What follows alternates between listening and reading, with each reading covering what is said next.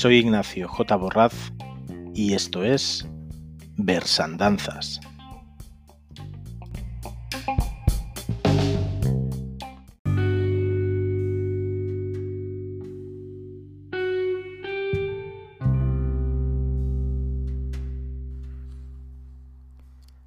Buenas tardes a todos, bienvenidos a este nuevo programa de Versandanzas. En esta ocasión eh, vamos a dedicar el programa a Angelina Gatell. Angelina Gatell es la poeta con la que abrimos el evento de Hasta el próximo verso, el que daba inicio a la segunda temporada en octubre del 2018. Siempre lo cuento al principio cuando son programas de homenaje como este, eh, pero bueno, lo voy a seguir haciendo por aquellas personas que lleguen al programa directas por este episodio sobre Angelina Gatey y que no conozcan el podcast. Simplemente comentar pues que estos programas están basados en la parte de investigación de poetas olvidados y olvidadas que yo realizaba pues en este evento, que fue un evento presencial que durante dos años pues coorganizamos y copresentamos eh, Teresa Estevez y yo. Y que al final fue un poco el motivo, la motivación de inicio de, este podcast, aunque como sabéis, pues a día de hoy pues voy compaginando programas en que entrevisto a poetas actuales con, con estos en que todavía estoy recuperando pues aquel el trabajo de investigación, por llamarlo de alguna manera, que hacía para los eventos en directo. En algún momento se acabarán y me tocará hacer investigación de cero, que ya me parece bien porque, por ejemplo, pues la poeta que hoy traigo, eh, Angelina Gatell, la verdad es que yo la conocía muy poquito antes de, investigar sobre ella para el, para el evento y bueno, me quedé muy fascinado tanto de su vida, como ahora veréis, como ahondando en su poesía, realmente me parece una poesía por un lado muy combativa y por el otro muy bella, con lo cual se ha convertido en una de mis poetas de referencia. Comentar también, para aquellos oyentes que estéis hoy aquí por primera vez, que los programas se estructuran en dos partes. La primera, pues acostumbran a ser 10 puntos sobre la vida de, del poeta o la poeta, en este caso hoy, como ya he comentado varias veces, pues Angelina Gatell. Eh, hoy serán 12 puntos porque realmente pues su vida dio para mucho y ya en su momento me costó mucho recortar cosas y quedaron 12, así que hoy serán 12. Esta es la primera parte. Eh, en esos puntos pues he intentado no coger solo información que se pueda encontrar fácilmente en la Wikipedia, sino hurgar un poquito para acercaros pues palabras propias en declaraciones o entrevistas que diera la propia poeta, que siempre es una mejor forma de acercarse a la persona, ¿no? con sus propias palabras, aunque sean en voz de otro, como en esta ocasión soy yo. Y la segunda parte del programa en la que lo que hay pues es un recital de cinco o seis poemas pues de, la, de la poeta homenajeada. Esa segunda sección eh, sigo insistiendo en redes, pero no me da la vida para insistir tanto como me gustaría de que está abierta. Yo intento avisar siempre con un par de semanas de antelación de cuál va a ser la siguiente poeta homenajeada para que podáis enviarme, abrir una cuenta nueva de correo, la voy a seguir compartiendo todo lo posible en redes para que me enviéis pues vuestros recitados de vuestro poema favorito del poeta o la poeta porque así el programa no es todo monótono con mi misma voz, sino creo que es súper chulo y que al final es una manera pues, de homenajearla entre todos, entre más personas, pues que también vosotros eh, conforméis parte del programa, aportéis vuestra voz y al final el programa pueda ser construido entre todos. Al final yo aquí solo soy un mero transmisor, un mero divulgador pues de esta de estos poetas que os voy trayendo cuando puedo, más o menos cada dos semanas era la intención, en alguna vez no, no son siempre dos semanas. Pero lo dicho, que hay una cuenta de correo versandanzas.gmail.com donde pues intento dos semanas antes de grabar el programa abrir esa ventana de recepción para que podáis enviarme vuestros recitados. Ya han participado personas en esta sección, participaron en el pasado Teresa Estevez y participaron Carlos Cosas, participó María José en anteriores programas. En este, por desgracia, pues no, no ha habido aportaciones, así que tendréis que aguantar mi voz en los 40-45 minutos de programa, incluidos los recitados de todos los poemas. Pero insisto, si seguís en redes tenemos cuentas, sobre todo la de Twitter, pero en la mía personal de Dédalo Ignacio J. Borraz en Facebook también lo voy anunciando. Ahí podréis ver con unas semana y media, dos semanas de antelación, cuál es la siguiente poeta homenajeada para que podáis enviarnos vuestras colaboraciones. Y bueno, dejo de hacer spam ya de esto, pero creo que es importante porque me gustaría, creo que es una forma de que crezca el programa y que, como os decía, que lo construyamos entre todos y no solo, no solo yo. Pues nada, vamos a empezar con, los 10 puntos, hoy 12, sobre la vida de Angelina Gateño.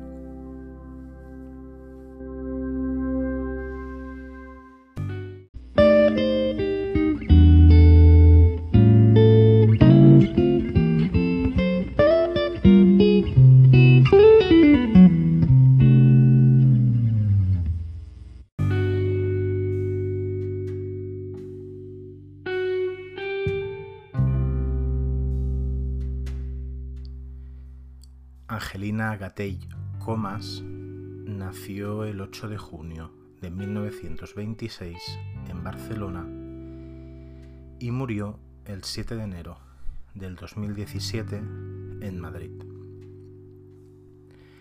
Fue una poeta, traductora, actriz de doblaje y mujer comprometida y luchadora que trabajó activamente en la defensa de diversas causas, tanto políticas como sociales y culturales.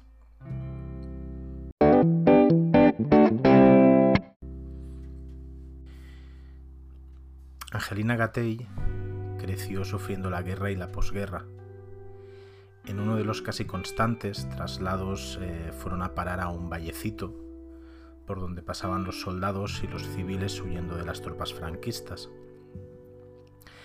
Y aquí de alguna entrevista o de algún lugar donde ella dejó escritas estas palabras rememoraba este, este episodio. Así que lo que ahora voy a, leer es tal cual sus palabras. Eso fue terrible. Gente muerta por los caminos, gente andando con los pies envueltos en trapos ensangrentados, hambrientos. Estoy viéndolos pasar. Todos preguntaban por Vic, porque iban camino de la frontera. Ese éxodo fue algo espantoso que a mí me marcó para toda la vida. Los afortunados iban en carros, los que no, andando. La gente anciana caía muerta por los caminos, yo lo vi. No sé si sabes lo que es eso para una niña de 12 años y medio que yo tenía.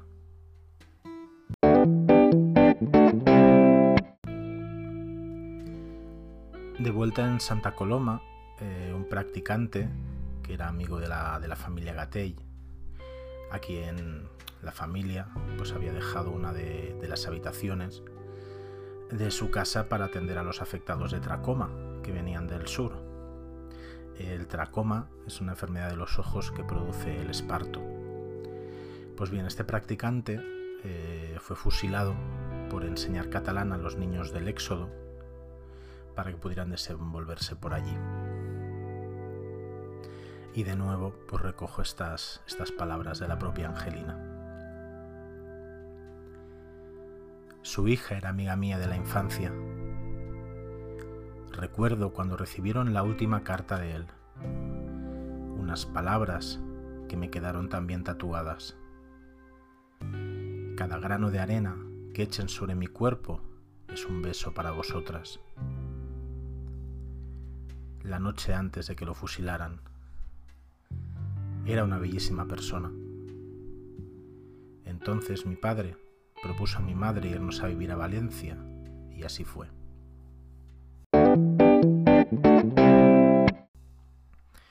En este cuarto punto eh, se habla sobre, sobre el ictus y la invalidez que sufrió el, padre de Angelina Gatell y todo directamente pues otra vez un fragmento escrito por ella. Siete años más tarde, mi padre tuvo un ictus y quedó inválido. Entonces vinieron por él. Y en vista de que no podían meterlo en la cárcel en aquella situación, lo metieron en un manicomio. El mismo que usó Lope de Vega en el siglo XVII para su comedia Los Locos de Valencia.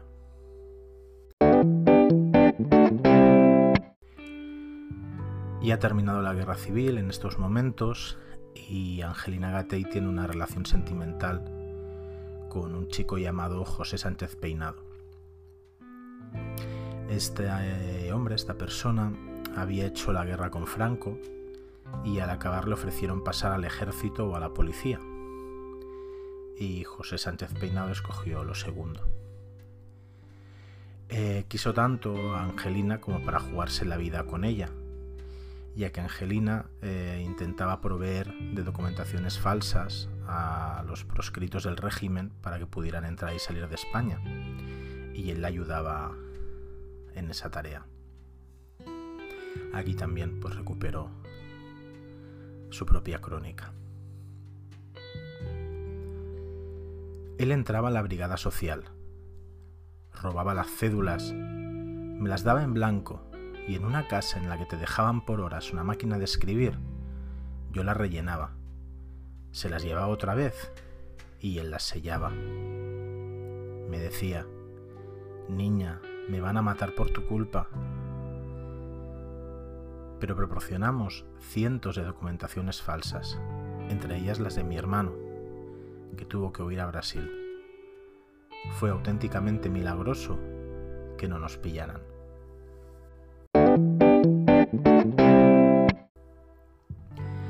Este sexto punto eh, trata sobre el primer acercamiento que vemos de Angelina a los libros, a la literatura y cómo, cómo, se, cómo se enamora de, la literatura. Hago esta pequeña intro porque como en algún otro punto anterior, todo el punto es, es crónica de, de ella misma. Pero así os pongo un poquito en situación.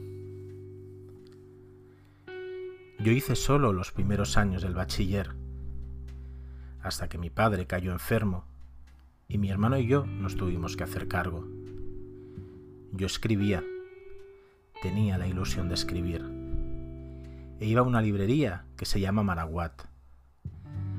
Iba mal vestida, con alpargatas, y a los dueños les hacía mucha gracia. El dueño era un perseguido del régimen y alquilaba los libros se dio cuenta de mi hambre por aquello y a veces ni me cobraba. Anda, lárgate y no enredes. Un día, hurgando por allí, leyendo en el suelo, la liaba tremenda. De pronto oigo que alguien me dice, con mucho aire, Deja esa porquería. Toma, lee esto. Y me tira un libro de Zane Grey. Y me entró una ira ¿Quién es este tío que además me tutea y me dice lo que tengo que leer? Me pareció guapísimo, con los ojos dorados. Era José Hierro. No era aún ni premio Adonais. Entonces nos hicimos muy amigos.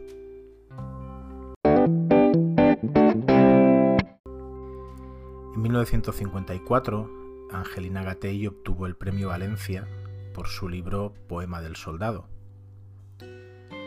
casi se lo deniegan, porque iba a ser la tercera mujer consecutiva en ganarlo, y eso para algunos era demasiado. Pero se dio la circunstancia de que formaba parte de ese jurado Josefina Salvador, que es una mujer que, amenazó con denunciar el cambio de resultado, ya que se, ya se había abierto la plica. Y gracias a esta a que se cuadrase Josefina Salvador, pues no pudieron hacer ese desdecirse de ese tercer premio ganado por una mujer.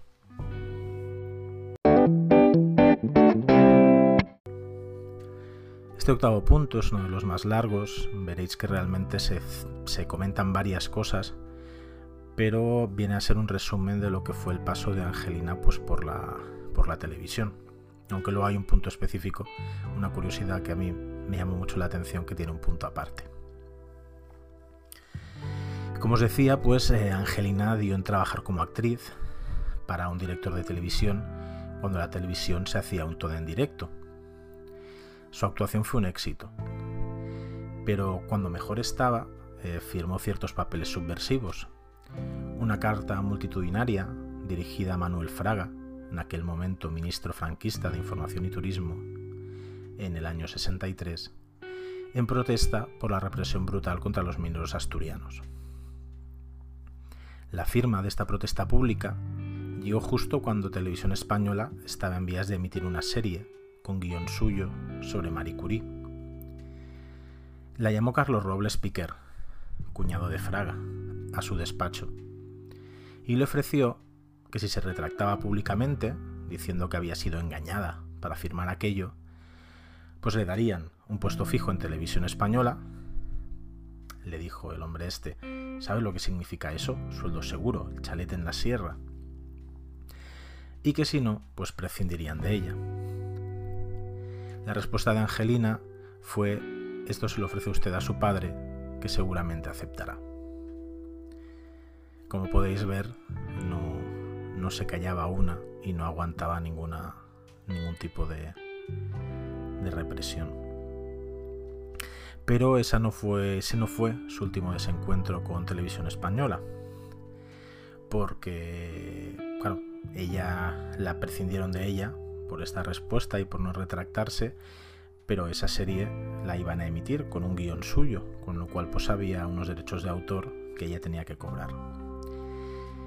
Así que la historia continúa con un señor que ya llamaba de espléndidos ojos verdes, que se llamaba Adolfo Suárez, responsable de programación por aquel entonces de televisión española, y que primero trató de atemperarla, eh, luego de hacerle chantaje, con desacreditarla en todos los hogares españoles, a lo que ella le contestó que para que usted me desacredite a mí, tendría que estar acreditado y al final pues consiguió que Televisión Española rectificara y cobrara esos derechos de autor. Poco tiempo después, eh, el mismo Adolfo Suárez quiso hacer tabula rasa y le ofreció otro encargo. Pero le dijo, me vas a prometer que no vas a ir con firmitas ni frivolidades de estas. Y pues Angelina Gatell no aceptó el encargo, porque como veréis su respuesta fue del mismo tipo que las anteriores. Mire, tengo 38 años y haré lo que la conciencia me mande. Así que se quedó con su conciencia y se alejó de esas casas en la sierra.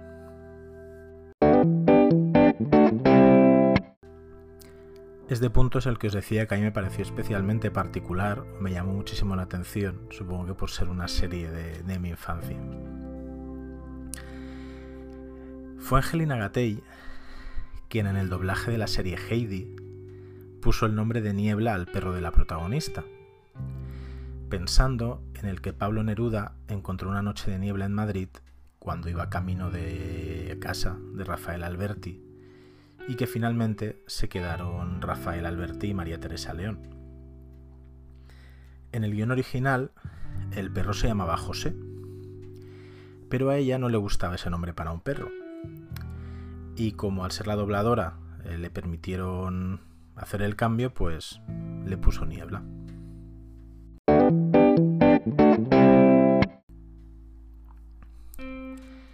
Angelina Gatell colaboró con el Partido Comunista de España con la elaboración de una antología con Vietnam en torno a la condena de la guerra de Vietnam. La antología se terminó en el año 68, pero fue censurada y no vio la luz hasta muchos años después que el profesor Julio Neira la encontró en el Archivo General de la Administración en Alcalá de Henares y pudo ver por fin la luz en el año 2016 publicada por Visor.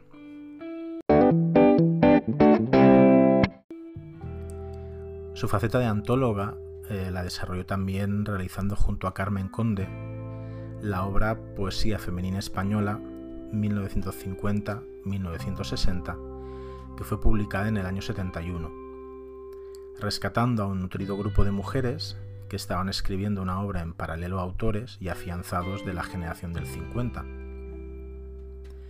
De ella formaron parte autores, autoras, perdón, que habían vivido la guerra ya jóvenes, como la propia Carmen Conde, Ángela Figuera, Gloria Fuertes o Aurora de Albornoz y otras como Angelina Gatell, María Beneito, Julia Uceda o Acacia Uceta. Muchos años más tarde, en el 2006, con Mujer que Soy, la voz femenina en la poesía social y testimonial de los 50, eh, que fue, ha sido publicada por, por la editorial Barleby.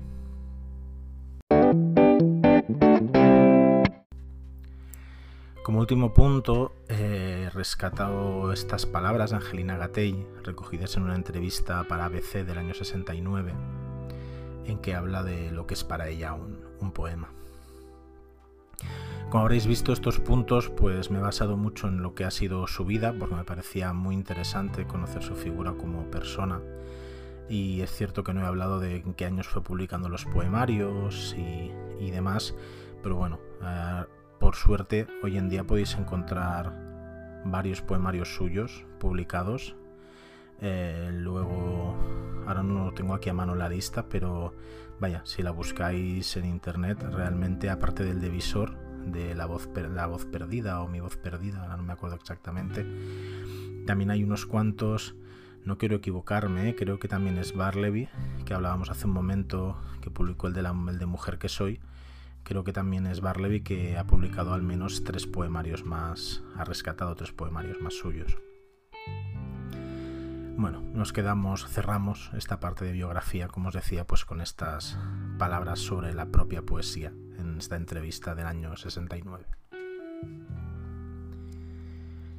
No es objetividad lo que busco, sino pasión. Ese es, para mí, el resorte que pone en funcionamiento el mundo de lo poético no comprendo la poesía cerebral, intelectual, es decir, pura.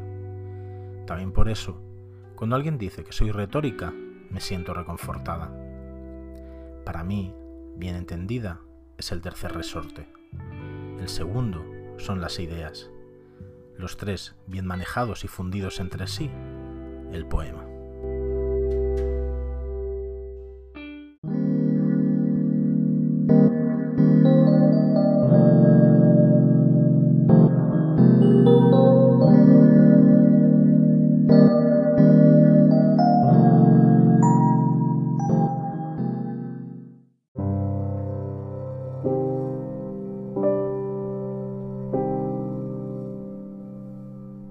La poesía de Angelina Gatell. Entró en mi casa y sigilosamente se instaló entre mis cosas. Nadie la vio llegar ni advirtió su presencia. Ya tan solo recuerdo una inquietud vivísima, una violencia indescifrable, lastimando un sosiego desde siempre inseguro. No hubo por mi parte objeción, resistencia, ni nada que impugnara su aparición fortuita. Y de este modo, clandestina, se hizo dueña del aire, del pan, del agua, de mis ojos, de mi respiración. Impune, implacable fue llenando mi corazón con su desorden. En tan mínimo espacio puso tristeza y gozo, fundió la claridad con la tiniebla, valor y miedo vertió con gesto civilino en una misma copa. Abrió puertas, ventanas, descorrió visillos, plantó en mi huerto su árbol esquivo, solidario, amoroso, rebelde, y me colmó las manos de dones y vacíos, y me dejó viviendo en soledad con ella.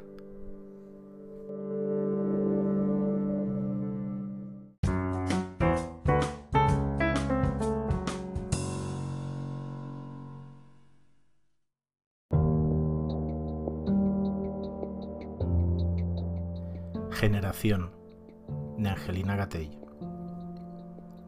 Nada está hecho y ya nosotros abandonamos la tarea. Más que luchar, hemos soñado. De nuestros sueños poco queda. Más que cantar, es el silencio nuestro destino y nuestra meta. Más que vivir, hemos pasado sobre el cansancio de la tierra. Más que sembrar, hemos dejado henchido el cuerpo de tristeza. Más que morir, hemos vivido con tanta oscura muerte a cuestas. Más que llorar, hemos sufrido nuestra gran lágrima secreta. Más que los hierros, es la noche, la interminable cárcel nuestra.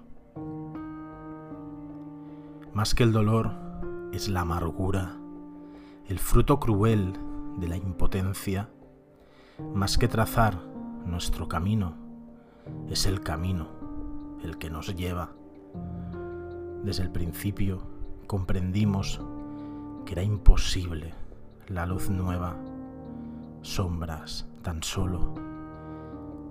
Se apagaba nuestra hermosura en la tiniebla.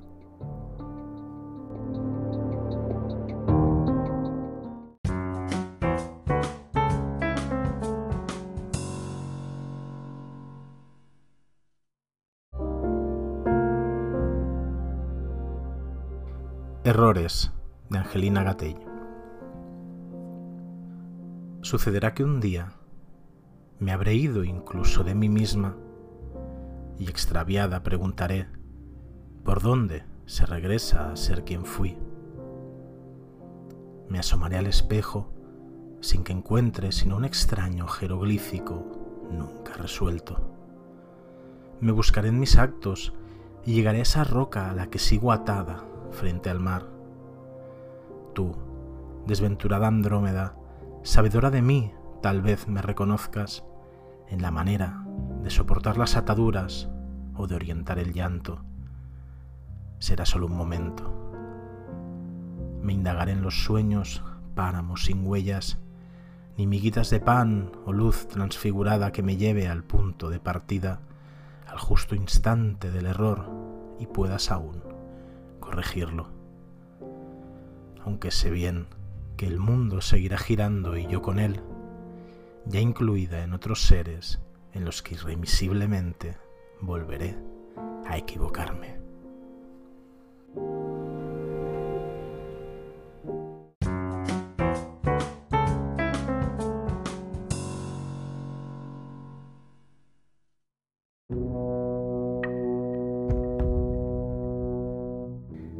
Corresponda, de Angelina Gatell. Una vez más, quiero volver al tiempo del que siempre hablaré, porque le pertenezco, como el azul al mar, como la luz al alba. Y quiero bajar a su memoria como quien baja al sótano que guarda objetos, actos, versos, actitudes, días, que con frecuencia ojeo como páginas y con ellas pegadas a los dedos salgo a la calle.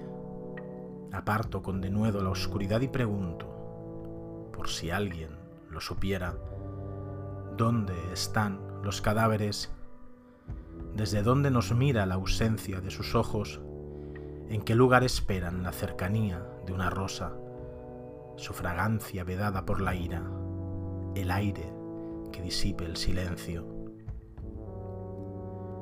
Y pregunto también los nombres de los asesinos, aunque los sepa bien, sílaba a sílaba, pero los quiero dichos en voz alta, a gritos, no guardados con celo en sus estuches de dorada penumbra, desde el instante mismo en que el invierno dejó caer su frío sobre el suelo que ya nunca fue patria, sino desgarradura muy pocos saben de qué hablo.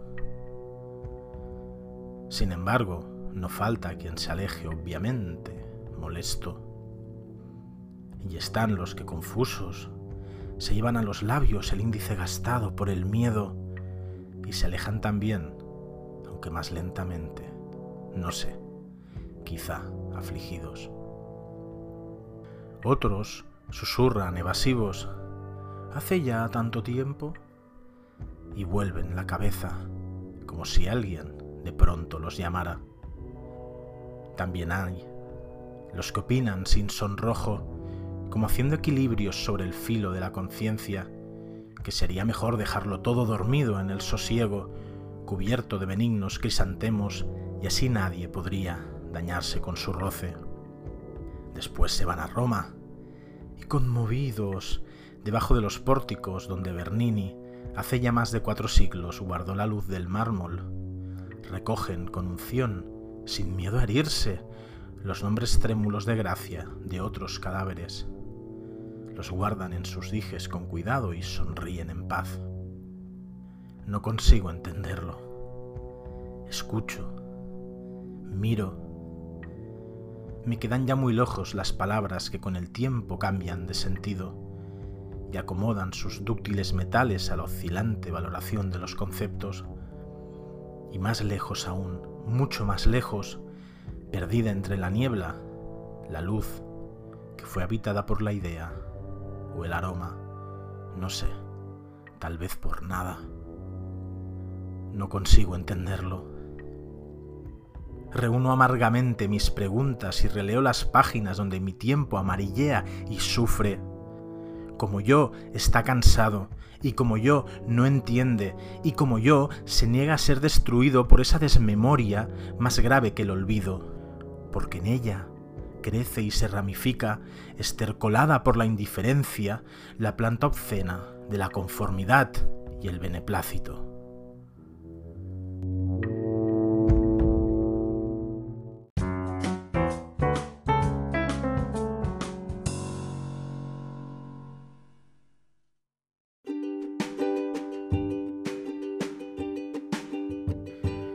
Soneto de Angelina Gatell. Lo di al amor, al sueño, al embeleso, astilla de mi voz, madera triste. Lo di al asombro cuando el labio asiste a la frutal celebración del beso. Lo di al recuerdo, al mágico suceso de volver a soñar lo que no existe. Lo di al dolor cuando su lanza embiste algo que otra lanzada dejó ileso. Bebí su luz y consumí su aroma, y en el puro cristal de su redoma guardé el licor que fui, que soy, entrego. En su reino habité y aún perdura, fundida con mi piel, la quemadura de las catorce palmas de su fuego.